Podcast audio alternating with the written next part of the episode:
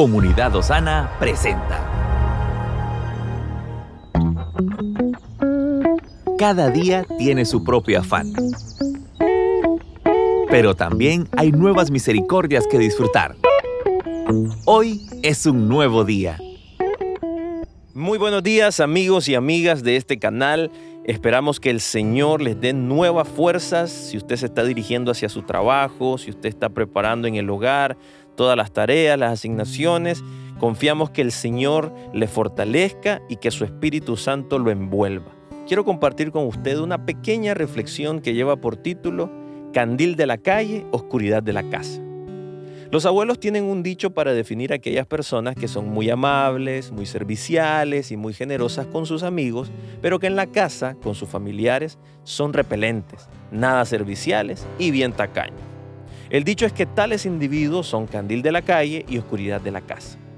Sí, alumbran con potente luz para la gente de la calle, pero se niegan a hacer aunque sea una pequeña chispa con su cónyuge, hijos, padres y hermanos.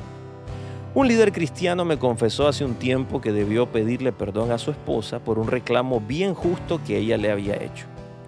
Tú eres muy cumplido con la gente de la iglesia y de la calle. Te preocupas por no faltar a las reuniones, por llegar temprano, pero conmigo, que soy tu esposa, no tienes ese cuidado. Se te olvidan nuestros compromisos y si te acuerdas me llegas tarde. Nunca me olvidé de ese detalle, pues me hizo pensar en algo en lo que nunca había reflexionado.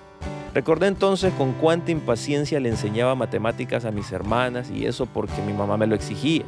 Claro, con tan mala actitud mis hermanas no me entendían. Yo me enojaba, ellas se enojaban y terminábamos llorando de la frustración. Ahora lo recordamos y nos da risa. Ah, pero cuán diferente era cuando iban mis compañeros de estudio para que les explicara temas complicados y aburridos de sociología y teorías de la comunicación. Ah, sí, eran todo amabilidad. Les preparaba jugos, sándwich, les explicaba una y otra vez. Y cuando fui profesor, qué comprensivo. Les decía a los jóvenes que la universidad exigía leer a muchos escritores complicados, pero que no se afanaran, que desmenuzaríamos esos conceptos de la manera más sencilla. Los muchachos entonces llevaban una buena imagen del profe, sin saber que en casa yo era diferente. Pero Dios me ayudó a superarlo. Y ya pasé un examen difícil. Fue enseñarle a manejar carro a mi esposa. Y eso no es fácil. Los dos se pueden destrozar los nervios, gritarse, pelearse. Recuerdo que bien joven renuncié a enseñarle a conducir a mi mamá y lo hice después de discutir y de que casi me matara de un susto. Le dije y hasta le grité que parara en la luz roja, pero siguió de largo atravesando una intersección con mucho tráfico. Dios mío, eso parecía una película de terror. Yo quedé rígido. Casi le hago un hueco en el piso a ese vehículo.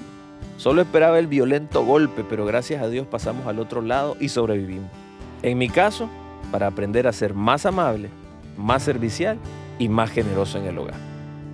Que Dios le bendiga. Estuvo con usted Moisés Torres. Estamos en tu plataforma favorita. Recuerda que puedes escucharnos en Spotify, Apple Podcast, Amazon Music y Google Podcast. Compártelo y sé de bendición a los demás.